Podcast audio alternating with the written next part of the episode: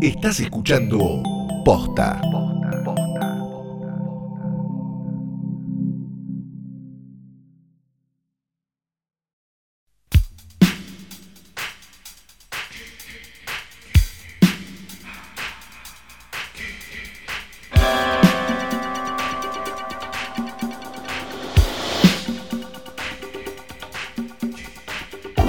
Tardes, buenos días, o lo que sea que coincida con este momento tan mágico, tan maravilloso, lleno de luz, lleno de felicidad, esperanza y no sé, todas las cosas esas que dice Tinelli en los tweets que nadie puede responder salvo la gente a la que él sigue, eh, en el que es este momento, en el que le diste play a esto que es un nuevo episodio de Hoy Tras Noche. Mi nombre es Ferreira Sargenti. Hola, y yo soy Santiago Galori. ¿Sos Galori? O, o. Galori, me No sé. parecía, me parecía, sí. Me levanté medio así, medio momia, así que ¿qué querés que te diga? Voy a hablar como Está pueda, bien. ¿sabes? No, está perfecto. Cada tanto deberíamos eh, cambiarnos. Bueno, yo, yo soy. Yo debería ser sanguinetti. Yo, yo en realidad soy sanguinetti. Sanguinetti. Yo soy sanguinetti. ¿Existe Flore ¿Buscaste Florencia Sanguinetti en Facebook? Debe haber 300. Miles, Me imagino. claro.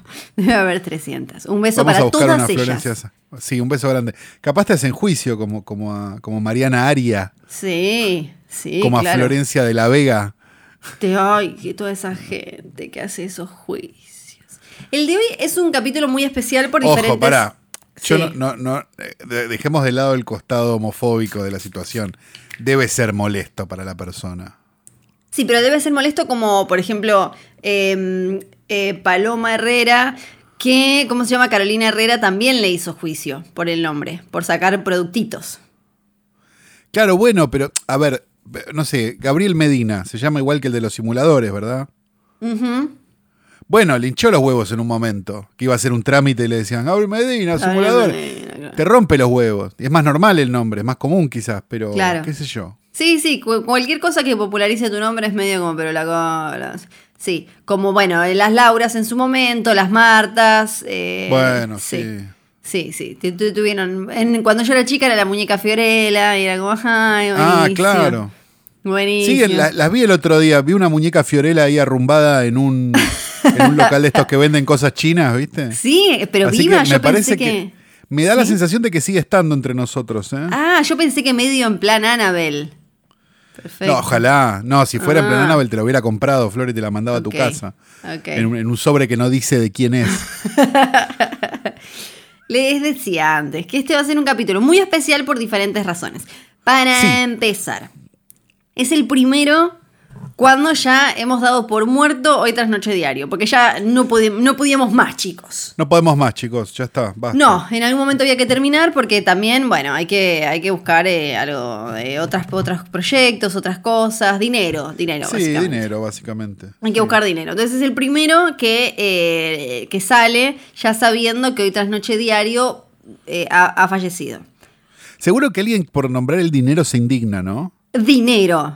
Como Tenemos. si fuera, Sí. como si fuera nuestra obligación ser unos mártires, ¿no? Sí, Que aparte- mueren en la pobreza bajo de un puente por nuestras ideas. Sí. Sobre todo, además tienen que recordar algo. Mientras en general el que se indigna trabaja para una empresa con aguinaldo, vacaciones, sí, todo. sí, sí, te lo dice como abajo de un logo de una empresa gigante, ¿no? Como enorme de esas que tienen como, ah, estos quieren plata y vos te- así grabando de tu casa con un cosito. Sí, sí, bueno. Está complicado, está complicado. Pero eh, bueno, entonces hoy tras noche diario eh, ha fallecido por el momento, por ahora. De- después de montones de episodios también, ¿no? Digo, yo no creo que. Montones. No creo que el que se el que se queje que muestre pruebas fehacientes de que vio todas las películas que recomendamos. Sí. Y si no, sí, que vaya a verlas, sí. vuelva. Y cuando Exacto. vuelva le vamos a decir, ¿y viste las 500 que recomendamos en Hoy Tras Noche común? Ah, ah, eh, eh. Y ahí tiene que presentar las pruebas de las 500 películas que vio y recién ahí se puede quejar. Exacto, todo eso.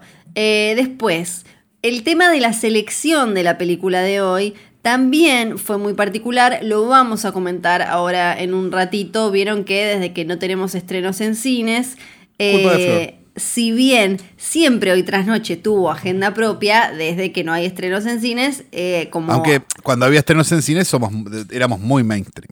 Muy, me- muy mainstream, Muy mainstream. muy mainstream. Muy mainstream. Era como, sí, sí, Un tremendo. podcast que habla de Doris Wishman en su primer capítulo. Muy mainstream. Muy mainstream. Pero, eh, pero claro, había más variedad. Ahora hay que escarbar Claro. un poquito más porque el- los catálogos eh, en el mundo eh, de, de novedades están un poquito más delgados. Entonces, Sí, bueno, así el- que el tema de la esta es toda la-. Sí. Perdón. No, el- que el tema de la selección fue particular eh, hoy también. Eh, bueno, dicho esto, podemos, yo, yo no, yo no arrastré el escritorio, las cuadras que separan mi casa de tu casa al pedo. Pará, tenemos que mencionar eh, la oyente que sí, que todavía parece que nos escucha, que, que ya vimos, lo estoy buscando, que dibujó el escritorio, ¿te Ah, el escritorio muy realista, sí, fue hermoso. Fue una cosa hermosa realmente de ver. Es espectacular. Este, es Pueden creer que realista. alguien, ya mismo les digo cómo se llama, dibujó el escritorio. Está Danielito, está Todo. está todo. Está, Hay una, una taza del Chateau Marmont. sí, sí, hay eh, hay como un VHS. Juge dibuja. Está todo. ¿Lo encontraste? Sí, Juge dibuja. Juge dibuja, Juge dibuja, gracias. Ahora lo vamos a, lo vamos a volver a Tenemos el logo bordado de hoy tras noche, tenemos este, el Daniel muerto, tenemos las ritas, tenemos todo, tenemos papelitos, tenemos este un, un cuadernito, parece ser. Este, es muy bonito realmente y lo agradecemos mucho porque la verdad que perder el tiempo con nosotros habla primero de que, bueno, tendrás mucho tiempo libre y segundo que este, totalmente innecesario. Así que muchas gracias de verdad que haber perdido el tiempo con nosotros. Es muy conmovedor y solo hace quedar muy mal a todos ustedes que no nos están mandando nada. Nada, nos Nada, están no nos están mandando dibujitos como Alberto, presidenta. Ni un dibujito, ni un corte de Nada. audio con un meme. Nada. Nada, ¿eh? Claro, es verdad, a Alberto le mandan dibujitos, a nosotros no. Claro, ¿eh? a Alberto ¿Qué le hizo mandan Alberto? dibujitos. ¿Qué hizo Alberto Sí. por ustedes? Y nosotros, que, que nosotros, ¿Y no hayamos qué? hecho. ¿Eh? ¿Eh? ¿Nosotros qué, Perfecto. qué contención social les dimos? Un montón. Yo también y por eso a- dejamos de hacer el, diario. Es Exacto. por eso, porque son unos malagradecidos de mierda. Tal cual, yo también puedo ir a Mendoza a abrazar al, al- al gobernador de Mendoza. ¿eh? Sí, Me yo- podría haber ido a mi casa de Esquel y no me fui. Eh, ¿eh? Sí, eh, eh, todo eso. O podría haberme ido a mi casa. Y en volverme Uruguay, manejando. Después de haber devuelto una perrita, ellos mezclaban todo y tropezado con una perrita. Estoy muy enojada con todos los famosos, pero bueno. Y haber planeado mi- la vuelta de mi programa porque aparentemente es esencial que dos boludos bailen. Podría haber hecho todo eso. Pero no, estamos Y no acá. lo hice, ¿saben? Estoy acá, como un boludo, grabando este podcast de mierda. Que parece que tiene un portarretratos en la mesa, o no, en el escritorio, que no es una mesa, es Flor no ha traído este escritorio al pedo porque bueno. sobre él descansa lo que queda del cuerpo muerto de Daniel Tiner, que sinceramente estoy con la losa radiante prendida. Ay, No puedo asegurar que lleguemos a las- al fin de semana. Eh, tenemos también la querida eh, Rita Hayworth con y sin perspectiva de Sí. género, un logo bordado de hoy tras noche de un oyente que no sabemos muy bien si nos ama o no, pero vamos a elegir pensar que sí. Y la foto de un hombre nacido en el estado de Nueva York, en la ciudad de Nueva York, de hecho, en septiembre de 1936, y fallecido en la pintoresca ciudad de Tiburón, California, en octubre de 2011, llamado David Hess. David Hess es, es, eh, Krug en este, La última casa a la izquierda, o Last House on the Left, o Terror Hora Cero, como le pusieron en nuestro país, en su Ajá. estreno, la película de este, Wes Craven de Violación y Venganza, una película este, difícil al día de hoy, ¿no? Este, David Hess obviamente eh, pa- pasó gran parte de su carrera en el circuito de exploitation, digamos, por, por razones obvias, porque era el protagonista de Last House on the Left, ¿no? Digamos, tampoco es que, digamos, and the winner and the Oscar Sí. goes to, no, no iba a pasar. No. Este, mm, con lo cual empezó a buscar laburo donde podía, de con posterioridad a, Las House on the Left, que era creo que su primer segundo, su primer papel, de hecho. Este, y encontró trabajo en las felices manos de un país que supo acogerlo por un tiempo. Y ese país fue, ¿lo puedes completar vos, Flor? Ese país fue. Eh, para, para. Fue Tierra del Fuego. ¿En país? Ese país fue, Fue. em, eh, Chile. No, pero es ese país fue, Uso- ¿Ushuaia? Italia, Flor, por supuesto. Uy, Bien, que Italia, que es casi como Por supuesto. David Hess automáticamente empezó a trabajar en producciones italianas de, bajo, de, bajo, de baja estopa, como por ejemplo Autostop Rojo Sangre, ¿no? que es una película que hemos hasta recomendado en este podcast, Sí. este, pero, pero bueno, es muy mainstream. Este, y también estuvo en una película, que esto es lo interesante, y esta es la razón por la cual. David Hess está en el portarretratos, también estuvo en La Casa al final del parque, o La Casa Sperduta en el Parco, película de Ruggiero Deodato, una suerte de versión italiana de Last House on the Left, en un momento donde se habían puesto de moda las películas con House en el título para hacer una explotación de Last House on the Left. Sí. Y David Hess, ni lerdo ni perezoso, fue a actuar en una película de Ruggiero Deodato que filmó justo antes de filmar este Caníbal Holocausto en 1980, que explotaba la propia película de la que él era protagonista. es por esto, ya doblando la apuesta a niveles siderales, que David Hess está hoy en nuestro portarretratos. Yay,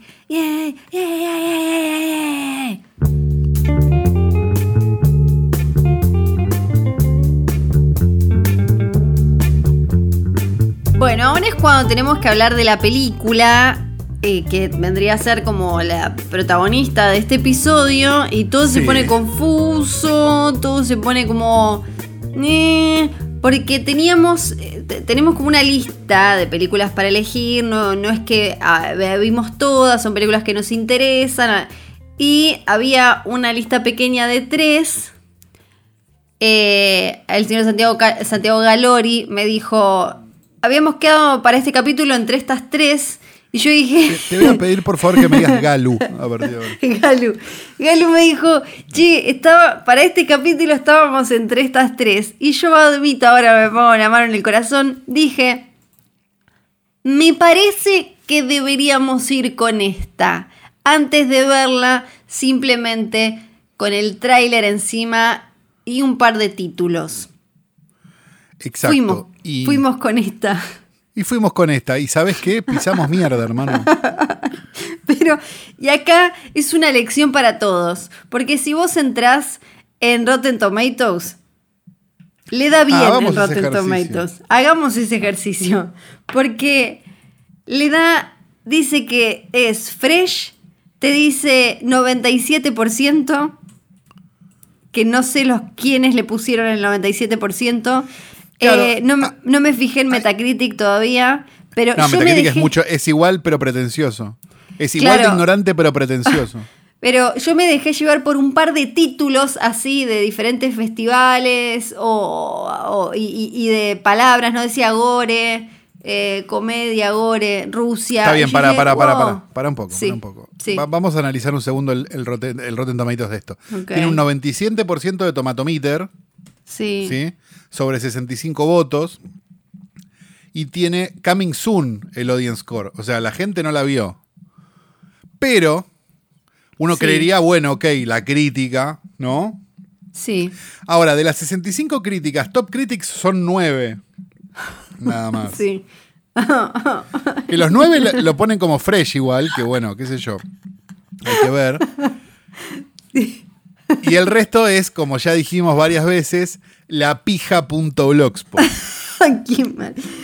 Pero eh, el, el tema, a mí lo que me- yo me estoy riendo eh, porque fue así. Galu la, Galu, Galu la vio antes que yo. Sí. Y cuando yo la estaba viendo, le digo... No, yo me comí esta pija, te la vas a comer vos también. Eso, Más vale. Y yo le digo... Más vale. Yo la vi "Che". anoche a las 10 de la noche y dije, che, para, tendría que avisarle a Flo. No le aviso un carajo. Y yo, y yo le digo, ¿puede ser que esto sea una poronga? Si querés vamos con otra. Y me dice, no, hija de puta, si yo me la comí vos también. Y bueno, acá estamos No, primero ahora. te dije, seguí viéndola como un hija putés es verdad, como. es verdad. No, pará, levanta, da vuelta y es buenísima. Es verdad, porque la película te hace algo horrible que en, en algunos momentos, creo que en la primera media hora más o menos, parece que va a repuntar y solo te escupe en la cara para hacer cada vez una poronga más infumable. Es como hay unos segunditos en los que te engaña y, te, te, escupe COVID en el ojo. Eh, este, me encanta que todavía ni dijimos. Y, es tremendo. Eso iba a decir, claro. Sin querer nos, nos chocamos con una poronga, íbamos como salticando por el bosque, ¿no? Pensando Veníamos re bien. Veníamos re bien y fue como ¡pam! Una poronga. La película es Why Don't You Just Die, película rusa de Kirill Sokolov, de quien correremos como una enfermedad venérea a partir de ahora. sí. Eh, y la vamos a tratar de, desmenuzar un poco. Eh, no es un hoy poronga porque no, es una película mala. Es una, es una película mediocre, que es incluso peor que una película mala. Sí. Porque una película mala por lo menos tiene los huevos de ser mala y de decirle al mundo, mirá esta poronga que hice, estoy ciego y sordo y mudo y hago esta mierda. Sí, por ejemplo. Esto no. El otro día. Mirá, porque claro, uno ve Verótica, por ejemplo, y, es la demostración cabal de, Glenn Danzig diciendo: Mirá, no tengo amigos. tal cual, tal cual. Nadie me quiere y me chupa todo el escroto entero, no me importa. Pero. Esta no. Quería decir escroto, perdón, ¿no? Pero no, no, acá es como. Mmm, ¿eh? Mirá lo que hice, mirá lo que hice. Y mirá, mirá, que, mirá que edgy. sí, sí. Porque además es como, te, te, tiré, mirá, eh, te tiré como un poquito de Guy Ritchie, te tiré un poquito de Tarantino, te tiro como un poquito y vos como, eh, eso es como el emoji que está cringeando, viste, como, eh, así. Bueno, esta película ah. quizás le guste mucho a los cinéfilos que usan la remera de Written and Directed by Quentin Tarantino como única explotación de su cinefilia. ¿Entendés lo que estoy diciendo? Sí, sí, sí, sí, lo entiendo, lo entiendo. Los que antes tenían la de Basinga y ahora tienen la de Written and Directed by Quentin Tarantino. De esos estoy hablando. Está claro, ¿no? Sí, sí. Bien.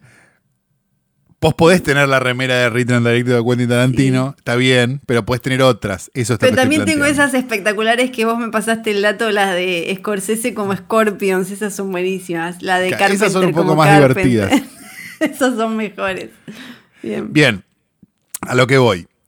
La película, los rusos, esto, esto va a sonar mal, no es, no, no es rusofobia, no es nada lo que estoy diciendo. Rusofobia. El cine ruso, de hecho, sé más de cine ruso que cualquiera que me venga a decir algo.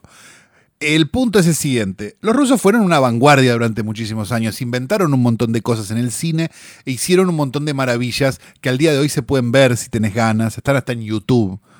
Este, de hecho, eh, Mosfilm, que es la, compañía de, cine más grande de Rusia del periodo comunista, tiene todas sus películas liberadas en YouTube en una calidad excelente. O sea, si vos quisieras ver, este, no sé, pasaron las grullas, si vos quisieras ver El acorazado Potemkin, si vos quisieras ver las películas de, de mm, de Tarkovsky las podés ver perfectamente en YouTube en una calidad de la concha de la lora.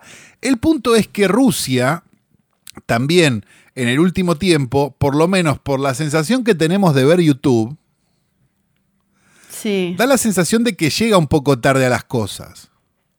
O sea, la pasión de, Rusia por el jogging Adidas al día de hoy habla a las claras un poco de su idea de la estética.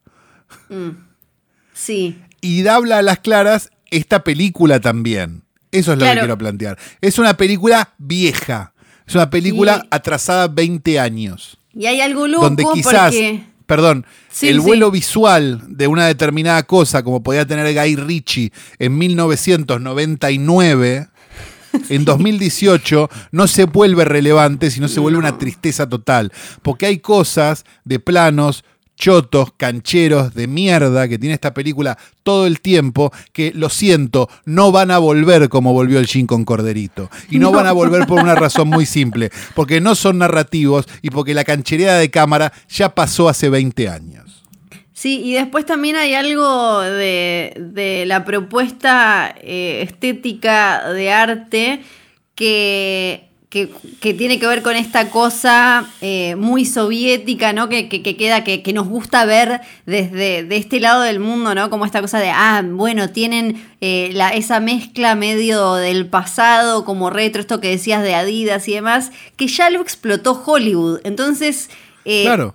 llega tarde a explotar eso, porque eso ya lo podés ver en, en películas, no sé, em, ¿cómo se llama? Atomic Blonde lo, lo explota, por ejemplo, o hasta incluso Claro, pero, pero, pero hasta Atomic Blonde, que es una poronga. Perdón. que no le gustó, sí. Hasta Atomic Blonde, que es una poronga, Ok, ¿a Es vos no una te gustó? película- Sí. estéticamente linda. Sí, sí, sí. pues, Bueno, que sobreexplota esa estética y la moderniza Sí. un poco. Entonces vos Sí. podés decir, bueno, qué sé yo, la verdad no me dejó nada, pero por lo menos qué lindos planos. En esta Estoy- no puedes ni decir eso, No. porque da la sensación de que es como esas películas de los hijos de, de Sam Raimi, no voy a dar nombres, que lo único que aprendieron fue agarrar la cámara y tirársela hasta la cara del protagonista. Sí, o, o tiene cosas también eh, de. Acá estoy hablando no, no de la fotografía, sino de, del arte, de como de una especie de. de John, una, un, un hijo eh, poco inspirado de John Wick y, y Guy Ritchie, Claro. con supuestamente por entrevistas que leí, aspiraciones de Scorsese y Leone, que es como, creo que hay más ganas de que la película está buena porque es rusa y como qué loco Más y va vale, a ver claro. este chabón. Porque, que- y creo que por eso caímos. No es que nos pusimos, y acá esto es- me parece divertido, no nos pusimos de acuerdo en que no nos guste. Yo posta le pregunté, che, puede ser que esto sea una poronga. Y él ya, la había visto y ya pensaba eso. Pero eh, caímos y, la, elegimos porque habíamos leído eh, gente que más o menos maneja un universo similar eh, que, que había, que, que la había destacado, pero. Dos no. cosas para clarificar Sí. que me parecen importantes. La primera, no todo aquel que haya sí. pasado por una escuela de cine va a entender lo que voy a decir. Esto es un corto de segundo año. O sea, es un corto donde la única preocupación del director es hacer planos que estén buenos y no narrar un carajo de nada. Sí. Segunda cosa, esta es una linda lección sobre el poder del hype. Ujú. Claro. Porque 97% en Rotten Tomatoes no significa absolutamente nada. No, y después le- eh, leyendo entrevistas de, al director, creo que ahí también se entiende esto del hype, porque lo que hace el director es constantemente, y creo que estos chichitos visuales muy de, eh, como decís vos, como de, de escuela de cine, es tirar todo el tiempo, bueno, le tiran Tarantino, él le tira un León, te tira un Edgar Wright, y, eh, y ahí es como que queda como, uy, no, bueno, mirá esto, ¿no? Es como te tira un montón de, de nombres de directores que de alguna manera tienen un estilo característico o que en algún momento hizo ruido y demás, tiene que hacer ruido. Y en realidad... Pero de vuelta, perdón, Sí. ¿qué, qué tiene de, qué, qué tiene de- de- de- de rebuscado citar a Tarantino citar a Edgar Wright? Sí. Un poco más También- a Leone. pero ¿qué tiene todo- rebuscado? Nada. No, también, aparte, igual tiene el bingo completo, porque también cita a Sam Raimi y cita a Peter Jackson. Al Peter Jackson de, de Brain Dead, ¿no? Claro, pero eh, de vuelta, o sea, cu- ¿cuál es el mérito de eso? ¿Qué cinefilia hay en eso? Ninguna. No, bueno, ahí hay todo, hay, eh, eh, entiendo que hay como un estilo, un gusto o una formación que igual no veo acá eh, un- una, una evolución de eso. Es como, ya Claro. está, ya, ya vimos Eh. hijos de, de eso haciendo cosas más interesantes. E incluso vimos miles de hijos de esos haciendo lo mismo que hace él. Sí, sí, sí. Sí. Mal. Es, es muy piola. Igual de mal. Si pueden ir a chusmear la, la biografía del director en IMDb, es buenísima también. La escribió él, ¿no? Es espectacular. No sé, la escribió una mujer que supongo que será o la madre o la esposa o la manager, ¿no? Me imagino. Eh, Sí. Es fabulosa porque te dice como, bueno, te dice, eh, ahí ya te dice, te dice eh, Scorsese, Tarantino, es como, eh, y que todo el mundo le prestó atención con su ópera prima y que qué sé yo y que bla, bla, bla. No hablamos todavía de, eh, de qué se trata la, la película, que también en, en una entrevista decía el chabón, yo lo que pensé es cómo contar toda una historia, eh, 90 minutos en un departamento. Y tampoco es exactamente eso la película. Como tampoco, no- tampoco nos vendas eso. Porque La película es, es Sí. sobre lo que eran las películas desde el 95 al 99. Sí. Cuatro personajes, un lugar cerrado, una valija llena de guita. La vimos 100 veces, hecha mil veces mejor. Sí. Sin Y ir más le- lejos, en Bound de los hermanos Wachowski, en A Simple Plan, en, no sé, miles de películas que son todas Sí. iguales. Fargo, incluso, está bien, no están encerrados, pero como para el que- caso es lo mismo. Eh, claro, como que el chabón hace un copy-paste de cosas de otras películas y los mete en una película de eh, personajes horribles y un, y un maletín con guita. Claro, y como- flaco favor le hace al, al- al prejuicio que podemos tener de, che, Scorpions llena estadios en Rusia todavía, haciendo una película que atrasa 20 años. sí, sí, sí, sí. Eh, la- bueno, por- ponele, ya la película prometió un montón de gore. El gore era hasta ahí. Había como un montón de cosas que. eh, el humor también, eh, un, un timing que hasta en eso me parece que atrasaba la película. En, en el humor, la parte, la pata de la comedia me pareció súper floja. Es muy ma- Sí, eh, a ver, ahí podemos entrar en esa discusión de, che, en una de esas, el humor ruso, ¿no? Digamos, puede ser. Pero la verdad es que, digamos, si, si tuvo tanta acogida internacional, pues digo, nosotros medios rusos no leemos ninguno, con lo cual No. no, no tenemos forma de saber si, si, si esa aceptación viene de ahí. Sí. El hype viene de los festivales y de qué sé yo. Este. No sé, no, no, no, no, no es ni graciosa, no, No. no estás de acuerdo con ningún personaje por esa boludez de, de hacerse el, el mirar el, el what a twist todo el tiempo. No te interesa ningún personaje, querés que a todos le vaya mal, querés que a todos le. eh, digo, no te importa. O sea, llega un- y llega un momento donde te apagás. O sea, a, la- a los 40 minutos te apagás. Ya ni te importa nada. O sea, no sentís ningún tipo de conexión real con nada de lo que está pasando y la película simplemente te pasa por adelante. Y eso es lo que digo. O sea, y eso es lo que decía al principio. Eso es lo que convierte una película en una película mediocre. Y eso es lo peor que puede pasar. Que una película sea mediocre, no que sea buena o mala que tampoco, bueno, hay forma de, de precisar si es buena o mala algo, porque no existe un una medida patrón. Pero de todas maneras. Pueden leer el newsletter de este, Santiago Calori, míralos morir. No, pero digo, jueves. está bien, pero digo, o sea, nosotros mil veces decimos buena, mala, Sí. lo hacemos desde nuestro lugar y nuestra opinión. Este, pero digo, vu- vuelvo, digamos, es mediocre y eso es lo, lo grave y eso es lo terrible de una situación así, que sea mediocre y que sea tan chota. Ujú, Sí. Bueno, ahí ya tienen la película que creo que dijimos el nombre una sola vez. ¿Cómo era? Why, I- why don't Why you, don't you ju- just die? ¿Por qué no te mueres de una vez? Exacto. ¿Por qué no te mueres, película rusa? ¿Por qué no mueres, mueres, mueres? Claro, ¿por qué no mueres tú antes de hacer esta película de mierda? Botón de desver, desver, desver, desver, desver, desver. Ahora, pregunto una cosa. ¿Vamos a hablar de ese elefante que hay en el cuarto o no vamos a hablar de ese elefante que hay en el cuarto? ¿Cuál es? Ay, para, ojalá sea Dumbo Bebé. ¿Dumbo Bebé? ¿Es Dumbo Bebé? ¿Es Dumbo Bebé? No, es la corazonada, Flor. Eh, ah, ok. ¿Cuál? Eh, bueno, ¿qué, qué tenés algo para decir? No, quería saber si la habías visto, qué te había parecido. Eh, yo la vi. Porque yo la vi anoche en doble programa con Why Don't You Just Die, por eso quería...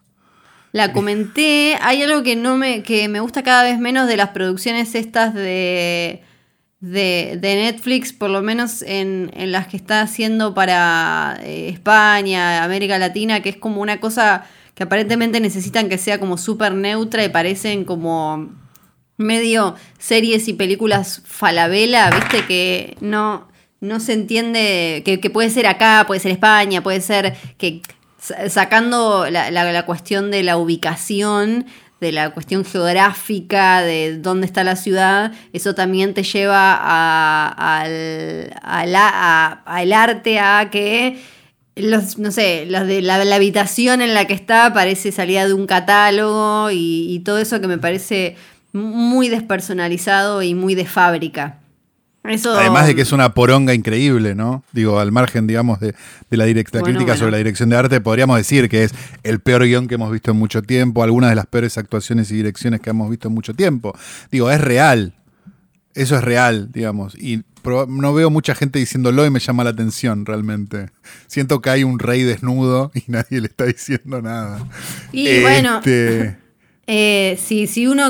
un rey que, que, por cierto, ya está desnudo des- desde perdida, ¿no? Creo que para, para mí igual el tema, eh, a mí lo que, sacando la parte de Netflix tratando de hacer estas cosas más neutras, a mí personalmente no me gusta eh, Luis Aralo Pilato en ese tipo de papeles. No, no, compro lo que me vende, diría Moria.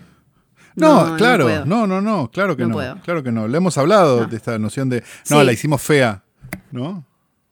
Claro, que acá supuestamente... Cuando fue perdida está como más joven y eh, en, en, Perdida, esta es una precuela. Eh, entonces en esta está como más fresca porque todavía está más jovencita. Igual se entiende. Igual. no viste Perdida. Sí, sí, sí. No, no, no, compro. No, entonces eso ya me hace hace que me sea muy difícil entrar en la historia porque ella es la protagonista, entonces es muy difícil.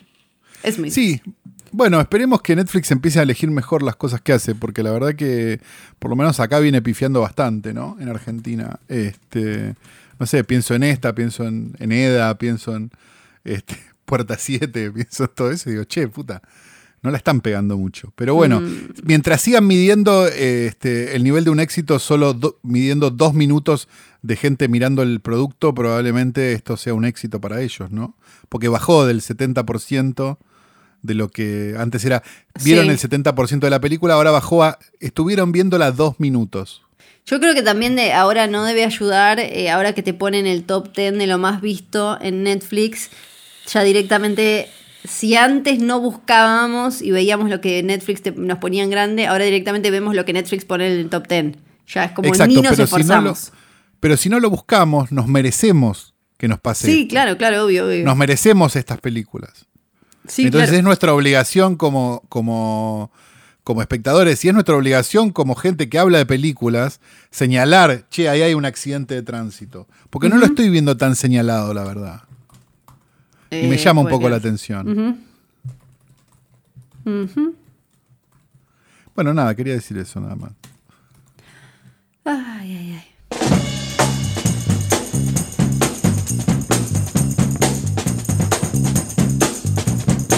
Informa crónicafueguinas.com desde la Municipalidad de Ushuaia adelantaron que el nuevo edificio de la Casa de la Mujer, ubicado sobre la avenida Maipú, llevará el nombre de la actual vicepresidenta Cristina Fernández de Kirchner. La confirmación la hizo el actual concejal, la actual, perdón, concejal por el oficialismo, Laura Ávila, quien dijo que la decisión la tomó el intendente Walter Buoto. La Casa de la Mujer de Ushuaia se llamará Cristina Fernández de Kirchner, un nuevo clavo en el ataúd de la fama de Fiorella Sargenti. Ay, no, pero si el otro día hice un Era obvio que te la tenían que poner a vos, Flor. Si el otro día hice un vivo para la, la cuenta de Ushuaia eso era supuestamente me iba a sumar un montón y el otro día subieron un video, subieron un video a Twitter de una fiesta espectacular electrónica que era la fiesta electrónica en la Plaza Cívica de fin de año eh, del 31 de diciembre, primero de enero de, del 2000 y yo estaba ahí, no era el video, pero yo estaba en esa fiesta, pensé que eso me sumaba un montón y de golpe pasa esto. ¿Vos te parece? Al pedo te tomaste ese éxtasis. Es verdad. No, mentira. ¿Cómo me lo voy a.? Ya no, no, chicos. ¿Cómo va a ser al pedo? Dice Flor. Pero, por favor. Pero bueno, los caprichos de Flor, basta, corta la Caprichos de Flor. Bueno, los caprichos de Flor eh, ahora más caprichosos que nunca. Pues, con todo esto de el Snyder. No, la, saga de los hoteles va a, ir, va a, ir, y volver. Con todo esto del Snyder Cut, el otro día un tal Luciano Manchero me preguntó como, bueno, ¿qué versión de 10 mil millones de horas de un director te gustaría ver de alguna película que haya sido cortada y demás? Y yo recordé cierta historia de cierta película que nunca pudo volver. Nunca pudo verse en realidad en su versión original. Una película maldita que la mencionamos, me parece que en el, en el Hoy tras Noche Diario, pero no tengo recuerdo de que haya sido mencionada acá. Estoy hablando de Freaks. Ah, te, estaba por decir que si había una película que quería ver una versión del director, era esa, justamente. Exacto. Todo Browning eh, venía de hacer eh, Drácula. Sí. Y dice como, bueno, después de Drácula era como, ahora sí puedo hacer esta, que es como la película que quiero hacer, me fue bien con mi este sueño, chicos, este es mi sueño. se me dio, se me dio, eh, voy a hacer lo que yo, lo que se me canta.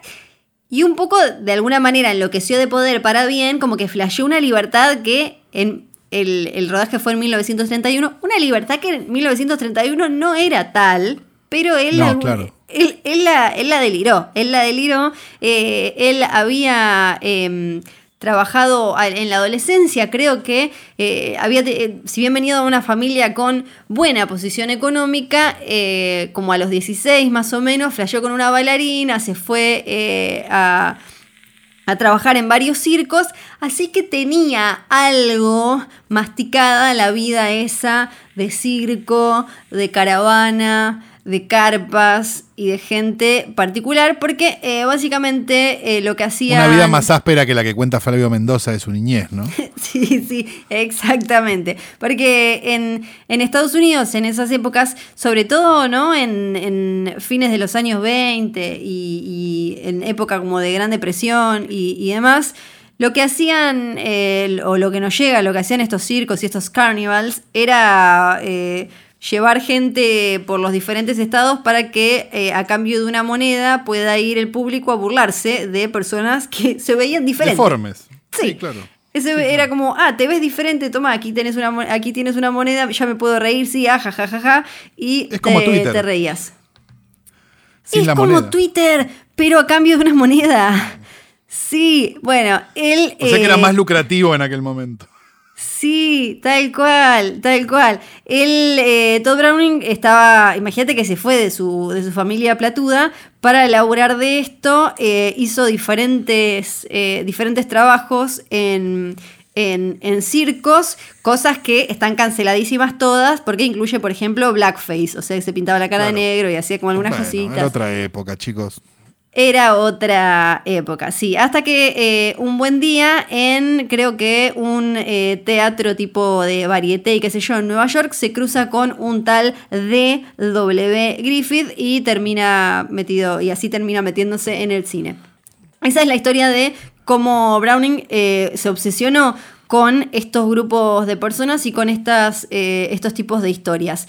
También había una, dando vueltas por ahí, un- una historia corta que creo, no sé si es un cuento exactamente, creo que es una historia que salió en una, o en una revista o en una recolección de cuentos que se llamaba Spurs, eh, escrito por un tal Todd Robbins, que sirvió, eh, que sirvió como inspiración para lo que fue Freaks. Que Freaks era eh, la, la historia de un grupo de, de personas en, en uno de estos, de estos espectáculos, de estos circos, eh, a los que, eh, que, que había un hombre con enanismo que hereda un montón de plata y la, Hans, la el pequeño chica- Hans.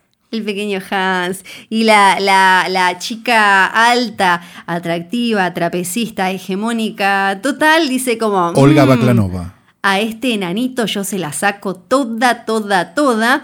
Y suceden cosas porque, eh, bueno, parece que ella no, no es muy buena, eh, spoiler alert, ella no es muy buena escondiendo sus intenciones y básicamente termina convertida en una especie de pollo pato humano o algo así, en una escena por demás perturbadora. Y digo por demás perturbadora porque parte de la novela detrás de Freaks que hace que sea una película que imposible de ver, esos 90 minutos que pensó eh, Todd Browning, es que la- las pocas personas que vieron la película tal como la pensó Browning dijeron, esto es imposible, No esto es un asco, esto es una inmundicia, no da, le tiraron cosas como, ah, no, ah, no. Yo me los imagino todos como Mirta y Susana, tipo indignados, diciendo, esto es Bueno, un horror.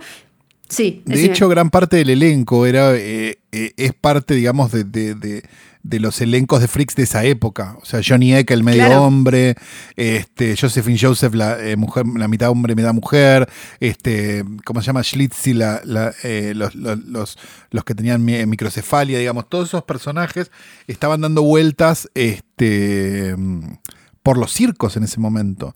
Digamos, eso es real, digamos, es, co- es como ah, el, el hombre torso, digo, ¿no? las hermanas Hilton, de quienes hemos hablado, este, mm, ¿cómo se llama? En, en, este, en este podcast en algún momento hablando de, de Chain for Life, digamos, había, había algo que, que- que era así, digamos, y toda esta gente vivía de eso, o sea, vivía de ser como era.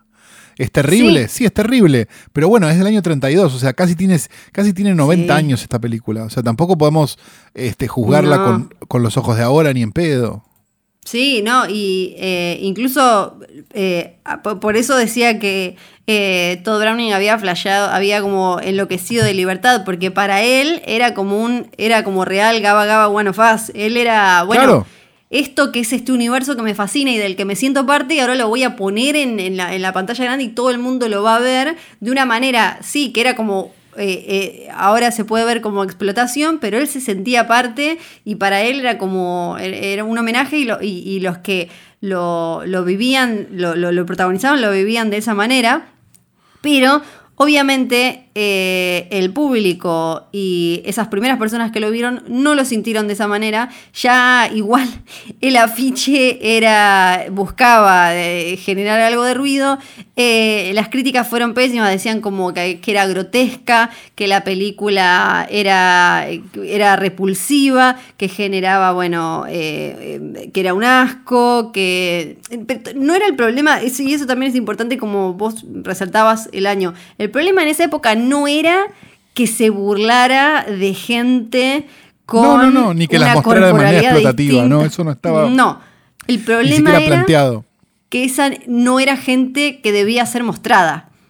Exacto. De hecho, la película se cajoneó. O sea, la película eh, entró como en un circuito, algo de explotación, digamos, si lo querés llamar de alguna manera. Este, y la película fue muriendo. De hecho, el, corte que, que, nosotros, que llegó hasta nuestros días, es un corte que hizo el estudio. Este, 60 minutos, y, más o menos. y, el, el, resto del material se perdió. Entonces, digamos, no, no hay forma de saber realmente cómo, cómo, cómo podría haber sido. Y lo cierto es que la película no se estrenó, en Estados Unidos se estrenó de una manera muy marginal, digamos, no, no en ciudades grandes, digo, se estrenó como en este, la, típica de Ed Wood, ¿viste? Cuando, cuando dice, hoy se estrena, pero no estoy viendo que se estrena acá en Los Ángeles. No, no, no se estrena en Los Ángeles tu película. Digamos, la misma lógica. Este, y en el mercado internacional. Esto, este es un dato que es lindo, digamos. La película Freaks es, una de las, es uno de los pocos países donde se estrenó Freaks en el momento. Fue Argentina. La película se estrenó en el año 33, creo, en el Cele Clavalle que es un dato bobo, pero, pero interesante, digamos, de cómo, de cómo en otra época se estrenaba todo acá, negro. las críticas, para que se den una idea, decían cosas como... Cualquiera que considere esto un entretenimiento debería ser ingresado en el pabellón psiquiátrico de un hospital, terrible para los niños o para un, una sesión de domingo. Bueno, pero es que no es em, para los niños esa película. Sería un espectáculo de pesadilla para los niños y sería mejor que se mantuvieran alejados. No pienso que cualquiera pueda verla, ciertamente no es para los susceptibles. No hay excusa para esta película, fue necesaria una mente débil para realizarla y es necesario un estómago fuerte para verla. Eh, con Freaks las películas han dado un gran paso hacia la censura gubernamental. Si se produce no podrán culpar a nadie sino a ellas mismas. Esto es importante porque estamos eh, lo, que estaba... Exacto, estaba como. Claro, es una película sin rating, eso también es importante. Es una película. Exacto. Simplemente. Precódigo, las películas pasaban. O sea, no, no, o no se clasificaban o era pasa, no pasa. No había una, una marca de. Mm, no, mejor dicho, el código era pasa, no pasa. Y antes de eso no se clasificaban las películas. Entonces, eh, digamos, las películas eran para todo el mundo, claro. Eh, tiene, tiene, un cierto, tiene un cierto asidero que alguien diga esto no es para niños. Claro, porque era un entretenimiento al que, al que tenían que poder acceder todos, porque además una época en la que, bueno, venía como eh, mejorando un poco la cosa, eh, vamos todos. Y la claro, recién postcódigo, perdón, recién postcódigo, las calificaciones pasan a tener este, edades. Y la, sentencia, creo, más, fuerte la dio un diario, eh, creo que fue de Detroit, que dijo: Ninguna película como esta ha sido realizada antes. Parece razonable pensar que nada como esto volverá nunca a ser realizado. Era un poco medio lo, lo, que se venía. Eh, tenía razón. Porque, sí, porque sí, eh, bueno, además de ya igual, a pesar de haber sido censurada, como, como dijimos, del, pasó de 90 minutos a unos 60, se estrenó en unos pocos lugares, y estamos hablando de igual era el director, era la, nueva película del director de Drácula, que Drácula era considerada una película como, uy, qué loca, qué oscura, pero un éxito, que había, había captado la fascinación popular, pero esta ya era demasiado, era como eh, Browning, eh, una, otra crítica, esta creo que era de, eh, de un diario de Nueva York, que decía, Browning consigue hacer a los freaks más desagradables de lo que ya son. Es Buena onda. Sí, poco después, bueno, la, la- la sacan de, de circulación y Freaks termina siendo una película... yo creo que su, su legado es inmenso, no, no solo por cómo de a poquito, medio cuentagotas, ¿no? De a cuentagotas fue eh, cómo fue eh, influyendo en un montón de realizadores después a lo largo de las décadas, sino también en esto de presentar a gente que se veía diferente, si bien, como decíamos, eh, si bien los explota, pero a la vez ellos Son los disfrutando buenos. y exacto, siendo los buenos, como agarrando las, eh, la- manejando su propia narrativa, eh, la- las personas que se ven distintas. Bueno, quizás eso Y- fue lo que molestó tanto de la película. Sí, sí, sí, sí. Y, y el tema de también cómo se ve si es una película de terror o no es una película de terror, como un montón de, un montón de conversaciones. También eh, le, le cagó la vida eh, a, a Browning que eh, terminó básicamente como una mancha del horror. Siguió laburando. ¿Cuán- qué, qué más hizo? Poco después. sí, fue, fue, fue, fue, en una, fue en un declive en general eh, la carrera Sí, de Browning eh, a partir de cuatro este películas. momento, sí. Sí, Eh, cuatro películas más, súper manchado. Eh, súper manchado porque eh, ya no tenía lo que, lo que había, lo, lo que tenía previamente, que era que sus películas, ya por tener su apellido, conseguían la luz verde al toque. Ahora era como, ah, bueno, para eh, esta es tuya, vení que la revisamos. Y Claro. además, otro de sus eh, legados más importantes de Freaks, y que lo mencionamos como muy al pasar, es el Gaba Gaba eh, We, Accept You, We Accept You One of Us de Ramones, que viene de acá, de la película. Y de esa escena tan espectacular en ese festín y la mesita, eh, que es muy, muy fabulosa. Si no vieron nunca Freaks, vayan a verla y soñemos todos juntos con esa versión de 90 minutos que nunca, nunca, nunca vamos a poder ver porque está como incendiada o no sé qué la habrán hecho. Oh. Uy.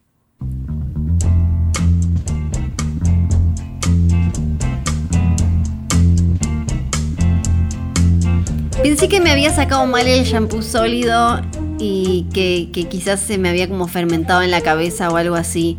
Pero después dije, no, si yo compré uno que estaba aprobado por ANMAT, eh, no sé si tendrá que ver eso. Pero bueno, después al final eh, me di cuenta que no, que eran las puertas, de alguna manera legal, ilegal, no lo sabemos, abiertas del videoclub del tío Galu. Así, Yay, Galu, Galu, bienvenidos a mi videoclub. Eh, tenemos un montón de cosas para contarles porque sí, somos una actividad esencial, el Sí. entretenimiento. Sí. Entonces, si Marcelo puede abrir, nosotros podemos abrir. Pero claro, por favor. Que nos vengan a buscar. Estamos en la esquina de los Incas y Torrent. Siempre, siempre. Bien. Eh, vamos a recomendar una película y por carácter transitivo vamos a recomendar dos películas. Es decir, vamos Ah, a recomendar primero la película que explota a otra película y vamos a mencionar la otra película. Entonces ustedes pueden este, hacer las dos cosas. Vamos a recomendar una película muy mainstream del año 1970 de Luciano Ercoli. Luciano Ercoli quizás este, le suene de algún lado porque es el director de este, la, muerte camina a medianoche, La muerte camina con tacos altos este, y un montón de otros giallos, bueno, no un montón, algunos otros giallos este, fabulosos.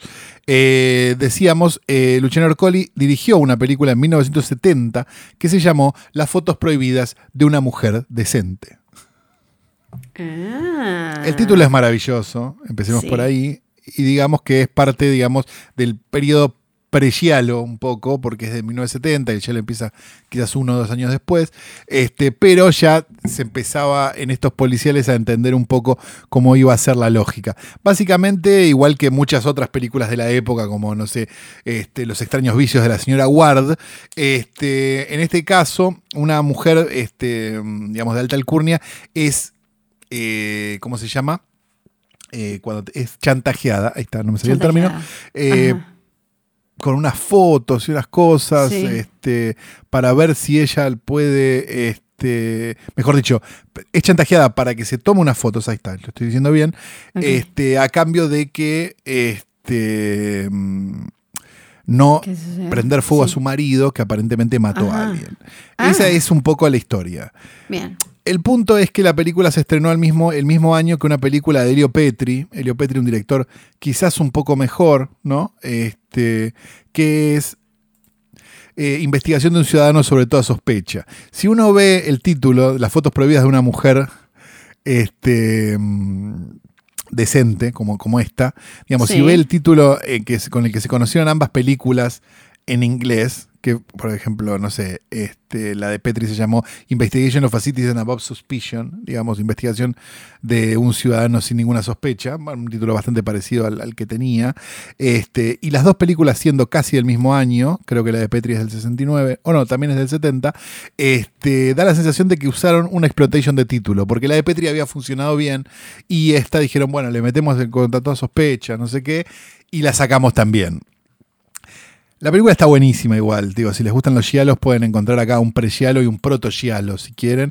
La de Petri es más un es más un policiotesco, digamos, y un drama. Este, y pueden hacer también la investigación y ver las dos juntas y pasarla muy bien. Este, es por eso que en este podcast vamos a recomendar no una, sino dos películas italianas Tramposo. hoy en el videoclub del tío Calu. Tramposo, por supuesto. Ante todo tramposo. Trampa. El nivel de trampa. Y ahora tenemos que cerrar porque ya dejamos todo, todo, todo, pero todísimo todo. Ya Yo está. cuando empezamos dije esto dura 15 minutos y la verdad que duró bastante. Y Está bien que hay que cortar un montón que hablamos en el medio que no lo podemos Bueno. decir. ¿no? Sí, eso no se puede decir. Pero bueno, hasta acá Este llegamos. Sí, este podcast Sí. fue grabado en el estudio etéreo de posta.fm llamado Bebe Sanso On Ice. Bebesazo, Eh, tenemos la obligación contractual de nombrar a Johnny Nico Nico John. Yo me escribí con Nico el otro día este, unas, eh, unas líneas de metal este, por Instagram. Y Sí. tengo también para decir que el posta offline finalmente se corrió para el comienzo de los vuelos. Porque se va a hacer finalmente en septiembre. Ustedes pueden comprar un pasaje de avión, agarrarse el COVID arriba del avión y también disfrutar del post offline que va Sí. a ser este, arriba de una avioneta que cruza el río de la Plata. Ah, es la que recontra va. Claro, sí, claro, sí. porque les sí. pareció que la del crucero estaba muy vista. Sí, Entonces, no, no. Dijeron, vamos a hacerla así. Sí, sí, sí, sí, sí, sí, sí. Sim- Simbólico, fuerte, está, está, está, Fuerte. está, está. Sí, Sí. sí, ni hablar. Y pues, te, Em, te hacen encerrado en un avión con tus podcasters favoritos, ¿no? Podcaster, sí, claro, claro, claro, claro. Eh, ¿Qué nos queda por decir? Eh, ya dijimos todo. Acá se saluda. eh, y ya estamos. Basta, Flor. Estoy harto. Quiero comer.